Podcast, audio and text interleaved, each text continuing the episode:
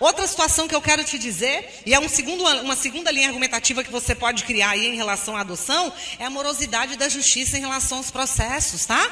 A ministra da Cidadania, a Damares, né? O que que acontece? Ela ela fez uma, chegou a colocar, né, numa entrevista, que o processo de adoção no Brasil deveria durar nove meses no máximo. Aí alguém perguntou, mas ministra, nove meses? De onde você tirou esse número?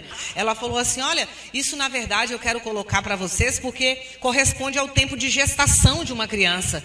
Então, as crianças não poderiam ficar mais do que esse tempo à espera de um lar. Né? Então, hoje existe no Brasil uma preocupação de se acelerar, de tornar celere o processo de adoção. Repara uma coisa, ó, nós temos hoje um governo de direita e esse governo já disse que quer acelerar o processo de adoção. Se ele quer acelerar, como está esse processo de adoção hoje? Lento, moroso. Se eu que estou no governo estou te dizendo que está tenso, Está devagar, é porque eu estou lá dentro e estou percebendo que poderia ser diferente, está vendo? Então você trabalhar com a crítica, a morosidade da justiça no que se refere à questão de adoção, ok?